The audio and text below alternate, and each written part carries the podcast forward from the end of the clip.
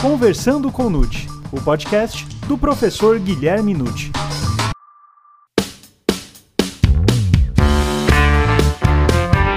Olá! Neste episódio, o professor Guilherme Nutti aborda os princípios da legalidade e da taxatividade. Meu nome é Gustavo Rodrigues e estamos começando agora o Conversando com Nutti, o podcast do professor Guilherme Nutti.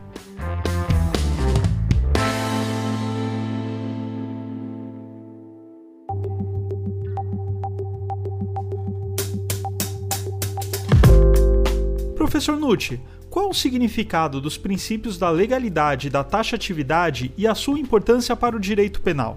O princípio da legalidade em direito penal é fundamental. É a coluna vertebral da garantia que todo cidadão tem de haver um direito penal igualitário, um direito penal que não seja abusivo e que permita que o Estado possa punir dentro do mais absoluto equilíbrio. Vamos lembrar então que o princípio da legalidade ele está acompanhado da taxatividade e isso se encontra no artigo 5 inciso 39 da Constituição Federal. Vejam bem, não há crime sem lei anterior que o defina. Então aqui nós já temos, não há crime sem lei, legalidade. Lei essa que o defina, taxatividade.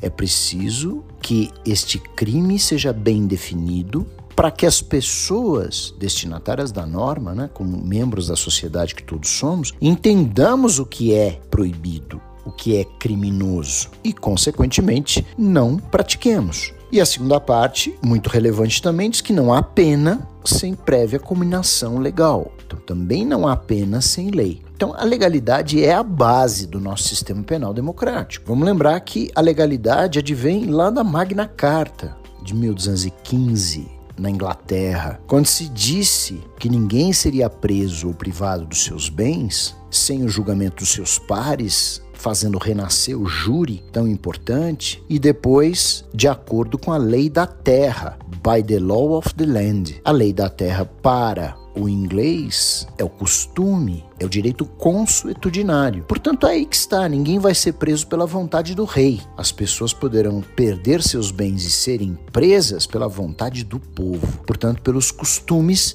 que hoje nós traduzimos aqui num Brasil que é de direito codificado, ninguém vai perder seus bens ou vai para a prisão, senão de acordo com a lei. E, obviamente, o princípio da legalidade da taxatividade se espelha maravilhosamente na teoria do tipo e da tipicidade, criada no cenário do direito penal. Então, todos os crimes têm modelos de conduta proibida. Então, matar alguém, artigo 121, é o que indica ser homicídio. Subtrair coisa alheia móvel para si ou para outro, é o que indica no artigo 155 ser furto. Portanto, é a nossa garantia de que o Estado não poderá ser abusivo.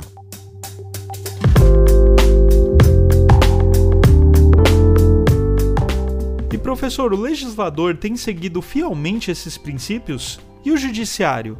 Infelizmente, no Brasil, nem o legislativo, nem o judiciário têm seguido fielmente esses princípios. Mas eu explico. O legislativo cria leis penais incriminadoras, cria os tipos penais. Então, em tese, estamos respeitando a legalidade. O judiciário só considera crime o que está previsto em lei. Em tese, também estamos respeitando a legalidade. Então, formalmente, o princípio da legalidade é respeitado por ambos os poderes de Estado. Mas ambos os poderes não respeitam como deveriam o princípio que é consequência da legalidade, que é a taxatividade. Os tipos penais precisam ser bem definidos. Nós não podemos ter tipos exageradamente abertos, de modo que a gente nem compreenda do que se trata. Eu tenho alguns exemplos que eu costumo sempre dar, mas é que são exemplos realmente não é, visíveis da situação de temeridade do que a gente entende por taxatividade. Na lei dos crimes financeiros, 7.492 de 86, lá no artigo 4 nós temos um tipo penal com uma pena de reclusão de 3 a 12 anos e multa que fala gerir fraudulentamente instituição financeira. Como é isso? Como é que se vai fazer uma gestão fraudulenta na instituição financeira? Precisa trazer algum resultado ou não precisa trazer nada? tem alguma coisa naturalística que aconteça, alguma coisa material, algum resultado visível, não é, para essa gestão fraudulenta, não se fala. Mesmo assim, o próprio conceito de fraude é? é um conceito muito aberto. Mas eu nem me, nem me apegaria tanto ao caput do artigo 4 porque o parágrafo único ganha de lavada. Ele prevê uma pena de reclusão de 2 a 8 anos para o seguinte crime, se a gestão é temerária. Ponto. Quer dizer, gerir uma instituição financeira de maneira temerária. Temerário é imprudente, é leviano. Então nós temos aqui um crime doloso que diz gerir de maneira imprudente uma instituição financeira. Mas é dolo, não é culpa. Quer dizer, uma situação para mim, pelo menos, anômala total. Esse tipo, para mim, fere a taxatividade, de, deveria ser considerado inconstitucional. Assim como nós temos também um exemplo pulando para o Código Penal, que é o famoso praticar ato obsceno, do artigo 233. O que é ato obsceno? Não é obscenidade é alguma coisa que causa horror ao pudor público causa repulsa à vergonha em matéria sexual, porque é um crime que está lá no contexto dos delitos contra a dignidade sexual. Quem consegue dizer hoje o que é um ato obsceno que causa vergonha às pessoas? Com certeza, né? Então, antigamente, se você colher acórdons das décadas de 40, 50, 60, você vai ver que um indivíduo fazendo xixi na rua poderia ser enquadrado em ato obsceno. E de repente, mais para frente, a gente acompanha determinadas situações de pessoas que tiram a roupa, inúmeras pessoas no Parque do Ibirapuera em São Paulo, para um fotógrafo internacional tirar fotos artísticas de inúmeras pessoas peladas em via pública. Ah, mas aí não é ato obsceno porque é artístico. Então nós temos um, um conflito de interpretação evidente que não poderia acontecer em direito penal. Então esse é outro tipo que mereceria, a meu ver, do Supremo Tribunal Federal, uma proclamação de inconstitucionalidade por ferir a taxatividade. Nós temos graves problemas que às vezes o próprio legislador tenta corrigir. Eu não sei se vocês sabem, mas o artigo 149 do Código Penal, redução à condição análoga de escravo, era um artigo inaplicável, meus caros, porque completamente sem taxatividade. O artigo era assim: reduzir alguém à condição análoga à de escravo. Ponto e vinha a pena. Agora, o que é isso, afinal de contas? Né? O que é reduzir uma pessoa a uma condição semelhante à de escravo? Eu posso interpretar isso do jeito que eu quiser, colocando inúmeras situações e retirando inúmeras situações. Então, esse tipo ficou na berlinda sem uma aplicação efetiva durante muitos anos, até que uma lei de 2003 resolveu fechar esse tipo. Fechar é dar mais significado né? dá mais situações. E, a meu ver, até fechou de uma maneira exagerada, porque colocou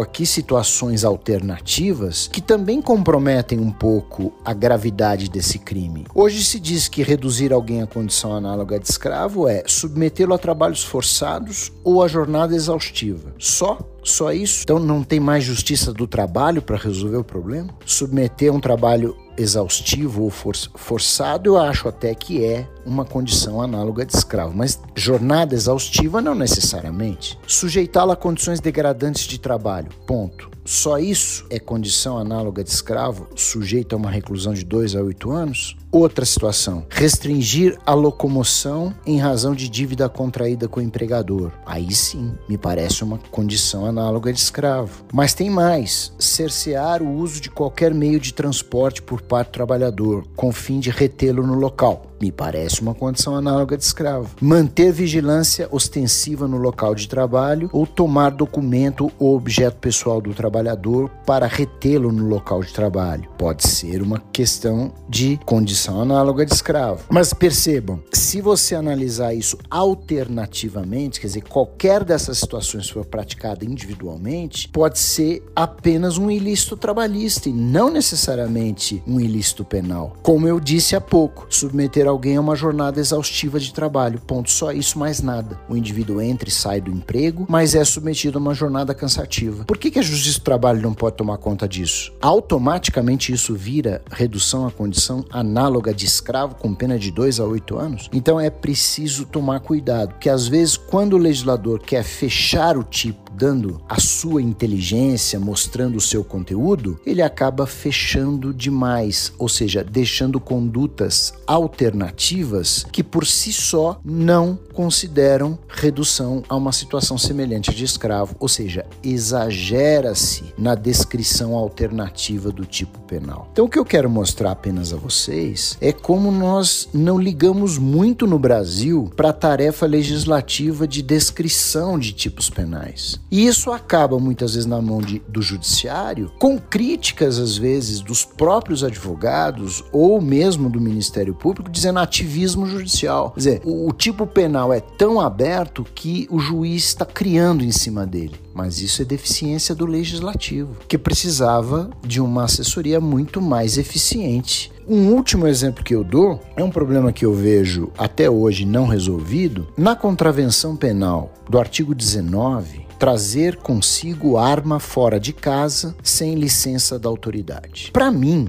quando saiu a primeira lei de armas de fogo de 1997, esse artigo 19 está revogado tacitamente. Depois veio o Estatuto de Desarmamento em 2003, não é? E acabou de vez. Porque a única arma que tem licença da autoridade é de fogo. Ou você vai conseguir ir na delegacia de polícia pedir licença para andar com uma faca. Uma faca de cozinha. E aí eu quero andar com uma faca de cozinha aqui pendurada na minha cinta. O senhor pode assinar aqui uma licença? Eu sou um indivíduo psicologicamente normal, não é? E eu quero ter essa faca aqui na minha cinta. Ou eu quero carregar um canivete. Ou eu quero carregar um soco inglês. Quer dizer, nós vamos processar uma pessoa hoje, nos tempos de hoje, em que privilegiamos a legalidade e a taxatividade com um tipo penal desse nível, trazer consigo arma, que arma? Qualquer coisa pode ser uma arma, não é isso? Uma cadeira pode ser uma arma. Se dada na cabeça de alguém, pode matar. Então, penso eu que por ferir a taxatividade, e depois de ter sido estrangulado esse tipo penal pela lei de armas de fogo, não há mais que se aplicar o artigo 19 da lei de contravenções, embora existam decisões assim considerando. Então, são feridas, são lesões que eu vejo ao princípio da legalidade e da taxatividade.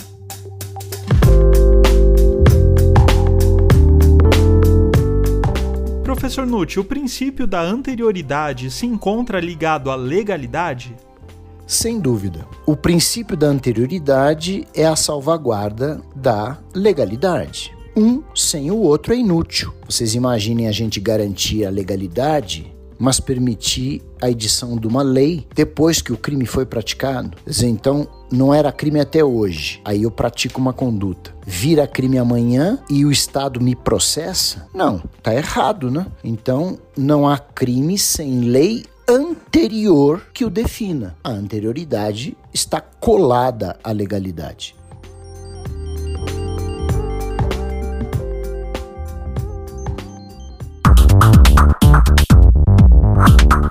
E professor Nutti, os tipos abertos ferem o princípio da legalidade? Durante muito tempo, a doutrina brasileira e estrangeira, ambas, questionam os tipos abertos, porque eles podem ferir o princípio da legalidade, especificamente na taxatividade. Então, só para lembrar, os tipos fechados são aqueles compostos por elementos puramente descritivos, que não comportam grandes interpretações. Eles são meio literais, não é aquela interpretação de leu, entendeu. Matar alguém, eliminar a vida de um ser humano. Não tem o que discutir. Artigo 121 é um tipo fechado. Agora, nós conseguiríamos montar toda uma legislação penal no Código Penal e em leis especiais sem nos valermos de termos normativos ou até subjetivos, portanto, de interpretação que chamam uma valoração, é impossível, meus amigos. Olha, descrever de maneira exaustiva uma conduta é quase impossível determinadas situações precisam comportar elementos de valoração, até mesmo conforme a época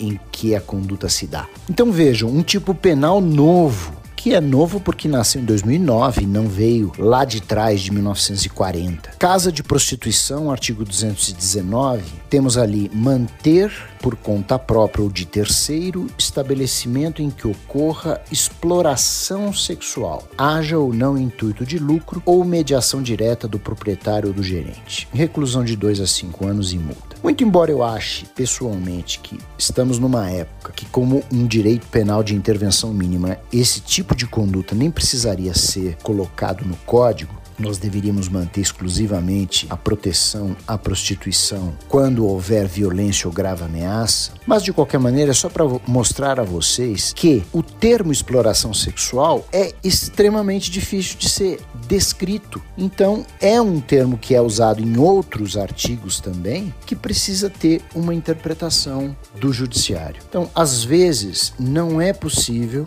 nós conseguirmos montar um tipo penal sem um elemento normativo. Vejam que até no furto isso tem. Não é? Subtrair coisa, móvel, até aí vamos na descrição. Mas quando você fala coisa móvel alheia, você entra no normativo. O que, que é alheio? Pensem bem, o que, que é alheio? Né? O que, que pertence ao outro, o que pertence a mim e o que pertence a todos nós? Temos que ter necessariamente, meus caros, uma interpretação jurídica. Então, existem realmente situações em que o tipo aberto vai ter que ser usado. Agora, o ideal é que se use com é, bastante sabedoria, equilíbrio, que não seja aberto demais a ponto de comprometer a sua inteligência. Professor, pode-se utilizar analogia para suprir lacunas no direito penal? Usar a analogia, que é um processo de integração da norma, não é adequado em direito penal. Se houver uma lacuna no direito penal, pelo princípio da legalidade e da taxatividade, jamais nós podemos suprir essa lacuna para criminalizar uma pessoa, criminalizando uma conduta. É um absurdo. Se fizermos isso, a legalidade vai para o espaço ela se perde. Então a analogia não pode ser usada. Aliás, o ideal é que a analogia não seja usada nem para as excludentes, porque o direito penal é o direito da legalidade. É crime o que está na lei, não é crime o que a lei diz que não é. Então também temos que ver a legalidade dos dois lados. Mas podem existir situações, sim, que por uma questão até de justiça, se não usarmos analogia, porque o legislador não consegue prever tudo, não é? prever todas as hipóteses de descriminalização de uma conduta, por exemplo, podemos chegar numa injustiça. Então, vou dar um exemplo. O artigo 128 do Código Penal diz que não se pune o aborto praticado por médico se a gravidez resultar de estupro e o aborto for precedido de consentimento da gestante ou, quando incapaz, do seu representante legal. Aí eu pergunto, mas e se a gravidez tiver resultado numa conjunção carnal praticada mediante fraude ou outro meio que impeça ou dificulte a livre manifestação de vontade da vítima, como é o crime do artigo 215. A pessoa foi violentada do mesmo jeito. Só não houve a violência física, mas houve uma violência por meio da fraude. Quer dizer, enganou-se a pessoa para ter conjunção carnal, a mulher engravidou e não queria. Então nós podemos aplicar por analogia in bonam partem em benefício do acusado a possibilidade de abortar se a mulher tiver engravidado, não só por estupro, mas também por violação é, sexual mediante fraude. Então, aí é um exemplo positivo. Querem ver um outro exemplo atualíssimo? Fabricação de álcool gel né? nessa pandemia é importante. E quem falsificar o álcool gel pode encaixar sua conduta no artigo 273, parágrafo 1 do Código Penal, que prevê uma pena de 10 a 15 anos de reclusão. O que fez o Superior Tribunal de Justiça muito bem, a meu ver, falou não. Não dá pra gente falar numa falsificação de um produto de higienização com uma pena de 10 anos, o dobro da pena de um traficante que traz consigo cocaína, que é uma droga proibida. Quer dizer, o traficante que tem cocaína pega 5 anos e o sujeito descoberto com o álcool gel falsificado pega 10, então, por analogia em Bonam Partem, declarou-se a inconstitucionalidade por ferir o princípio da proporcionalidade à pena do 273, parágrafo 1 essa reclusão de 10 a 15 anos não é aplicada e aplica-se a menor pena, a de 5 a 15 anos, que é a da Lei 11.343 de 2006, que é a Lei de Drogas. Então, usamos aqui a analogia para beneficiar o sujeito. Em lugar dele pegar 10, ele pega 5. Então, exemplos de analogia em favor do réu. E professor, o que se pode dizer da chamada interpretação analógica e da interpretação extensiva? Quanto à interpretação, eu até fico um pouco surpreso quando algumas pessoas me ouvem dizer que eu sou totalmente favorável à interpretação analógica e à interpretação extensiva, achando que isso fere a legalidade, que é uma contradição da minha parte. Com todo respeito, eu insisto em dizer que não há nenhum problema em interpretar a norma penal. Nós temos inúmeras formas de interpretação, várias. É só ler um pouco de hermenêutica e nós vamos descobrir as variadas formas de se, de se conseguir extrair o conteúdo da norma. E ninguém reclama, eu fico pensando, para a interpretação analógica só voltam os olhos para a interpretação extensiva? A interpretação analógica é usada todos os dias pelos tribunais. Aquele exemplo mais comum do mundo, qualificadora do homicídio, matar com emprego de veneno, fogo, explosivo, asfixia, tortura e aqui abre, ou outro meio insidioso, ou cruel, ou que possa resultar perigo comum Pronto, nós já temos aqui uma abertura enorme para você colocar como meio insidioso, meio cruel ou que resulte perigo comum uma série de circunstâncias não previstas expressamente em lei penal. Mas como é que o legislador ia fazer, não é, uma qualificadora desse nível que esgotasse todos os mecanismos possíveis de matar uma pessoa. É impossível. Então ele deu exemplos: veneno, fogo explosivo, asfixia, tortura. E ampliou ou outro meio similar, analógico. Esta interpretação analógica é feita até mesmo, meus caros, em tipos penais. E ninguém reclama disso. O que eu acho que não tem que reclamar mesmo, porque a interpretação não é analogia. Embora existam posições também contrárias a isso, sempre existe. Nós estamos no universo do direito, é nada nada é matemático. Tudo pode ser contrariado. Mas eu vejo bom senso. Vejam no crime do artigo 260 do Código Penal, perigo de desastre ferroviário, impedir ou perturbar serviço de estrada de ferro, dois pontos. Aí você tem um, dois, três, quatro incisos. O primeiro descreve uma situação: destruindo, danificando, desarranjando linha férrea. O segundo coloca também uma situação colocando obstáculo na linha. O terceiro também, transmitindo falso aviso acerca do movimento do veículo. E o último diz, praticando outro ato que possa resultar desastre. Abriu interpretação analógica. Você pega simplesmente os exemplos dos incisos 1, 2, 3 e coloca similarmente outra situação que possa resultar desastre. Isto é interpretação analógica. Então eu não vejo nenhum sentido nós vedarmos a interpretação extensiva. Um exemplo tolo, no exemplo simples da bigamia, bigamia é casar duas vezes. Quer dizer que se o indivíduo se casar várias vezes, ele é polígamo, ele não é bígamo, então ele não encaixa no artigo 235 do Código Penal? É lógico que tem que encaixar, porque se o casamento é monogâmico, quem se casa duas vezes já está infringindo a lei. Quem se casa mais de duas, evidentemente tem que responder. Nós temos ali na qualificadora do furto, não é? A pena do furto de um veículo é de reclusão de 3 a 8 anos se a subtração desse veículo for concretizada com o transporte para outro estado ou para o exterior. Aí eu pergunto: e se o, o ladrão transferir esse veículo para o Distrito Federal? Distrito Federal não é estado pela Constituição brasileira, é Distrito Federal, mas não consta na lei. Então nós vamos eliminar a qualificadora ou vamos dar uma interpretação extensiva onde se lê estado, leia-se Distrito Federal também? É óbvio que me parece muito prático que se faça isso. E o exemplo tradicionalíssimo do racha, que fala em participar de competição automobilística na rua. Quer dizer que se eu fizer um racha de moto numa competição motociclística não encaixa? Tem que encaixar, é só você fazer uma interpretação extensiva, porque ela é perfeitamente consonante ao ideal da norma, a norma penal, exatamente aquilo que ela quer abranger. Então eu sou realmente favorável favorável às formas de interpretação variadas.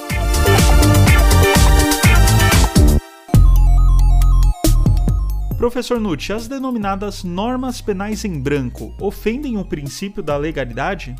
As normas penais em branco não ofendem a legalidade, pelo contrário, elas são até mais seguras do que os tipos abertos, porque você tem o complemento. Veja a lei de drogas, meus caros, é o maior exemplo. O que é uma substância entorpecente? que, que é uma droga ilícita? Tem uma relação. Você vai lá no site do Ministério da Saúde e você vai achar a relação de todas as drogas, é? as que são de uso controlado, as que podem, que não podem, enfim, e as proscritas, proibidas. Então temos ali o complemento da norma muito claro. O que significa não é, que normas penais em branco, com seu complemento, terminam sendo muito mais seguras às vezes do que tipos abertos que dependem da valoração de um juiz.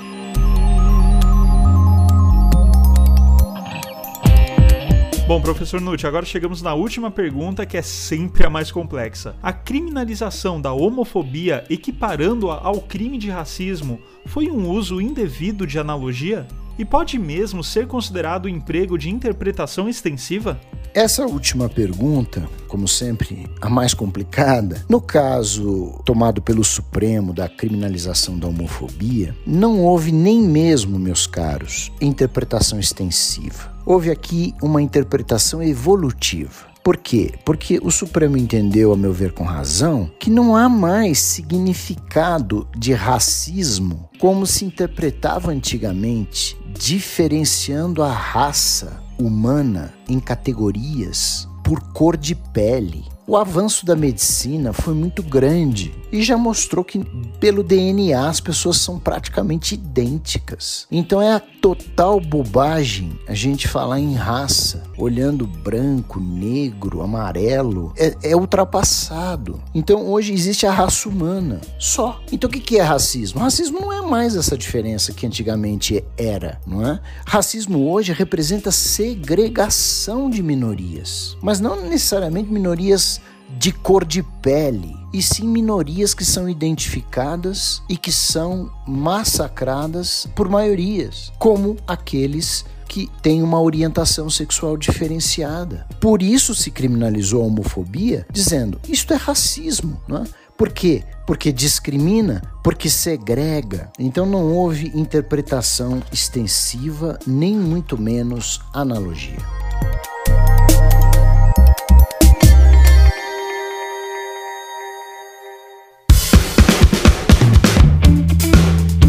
E aí, gostou desse episódio? Então divulgue, indique e compartilhe com aqueles seus amigos e colegas que ainda não conhecem os podcasts e podem se interessar pelo tema. E não perca o próximo programa em que o professor Nutt abordará o princípio da presunção de inocência.